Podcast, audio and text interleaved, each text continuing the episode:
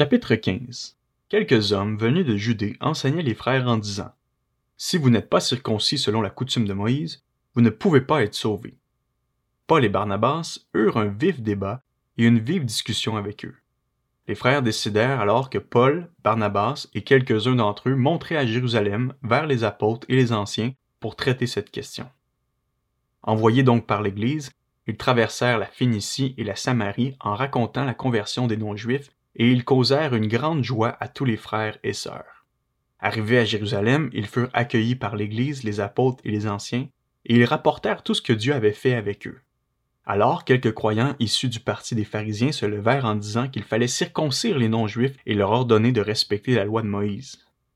Les apôtres et les anciens se réunirent pour examiner cette question. Il y eut une longue discussion. Pierre se leva alors et leur dit Mes frères, vous savez que, dès les premiers jours, Dieu a fait un choix parmi nous.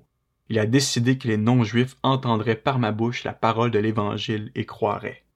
Et Dieu, qui connaît les cœurs, leur a rendu témoignage en leur donnant le Saint-Esprit comme à nous. Il n'a fait aucune différence entre eux et nous, puisqu'il a purifié leur cœur par la foi. Maintenant donc, pourquoi provoquer Dieu en imposant aux disciples des exigences que ni nos ancêtres ni nous n'avons été capables de remplir? Nous croyons au contraire que c'est par la grâce du Seigneur Jésus que nous sommes sauvés, tout comme eux. Toute l'assemblée garda le silence, et l'on écouta Barnabas et Paul raconter tous les signes miraculeux et les prodiges que Dieu avait accomplis par leur intermédiaire au milieu des non-juifs.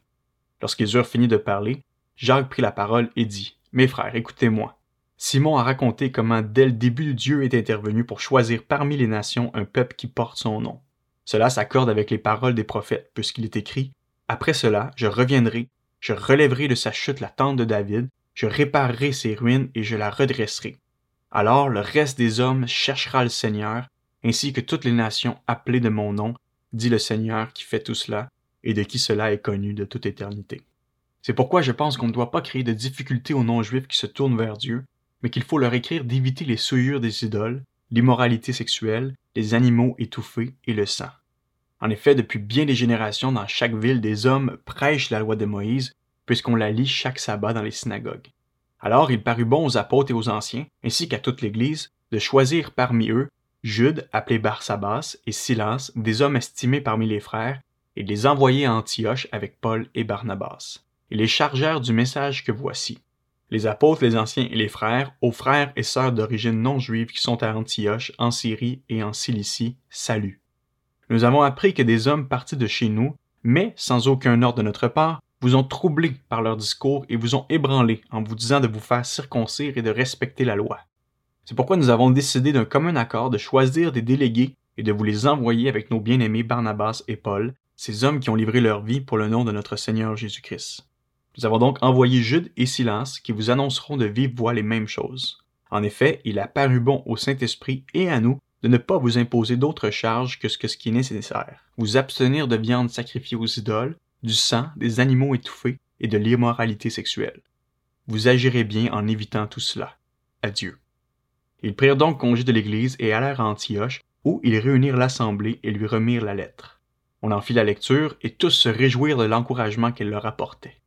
Jude et Silas, qui étaient eux-mêmes prophètes, encouragèrent les frères et les fortifièrent en leur parlant longuement. Au bout de quelque temps, ceux-ci les laissèrent retourner en paix vers ceux qui les avaient envoyés. Toutefois, Silas trouva bon de rester. Paul et Barnabas restèrent à Antioche, ils enseignaient et annonçaient avec beaucoup d'autres la bonne nouvelle de la parole du Seigneur. Quelques jours plus tard, Paul dit à Barnabas, Retournons visiter nos frères et sœurs dans toutes les villes où nous avons annoncé la parole du Seigneur pour voir comment ils vont.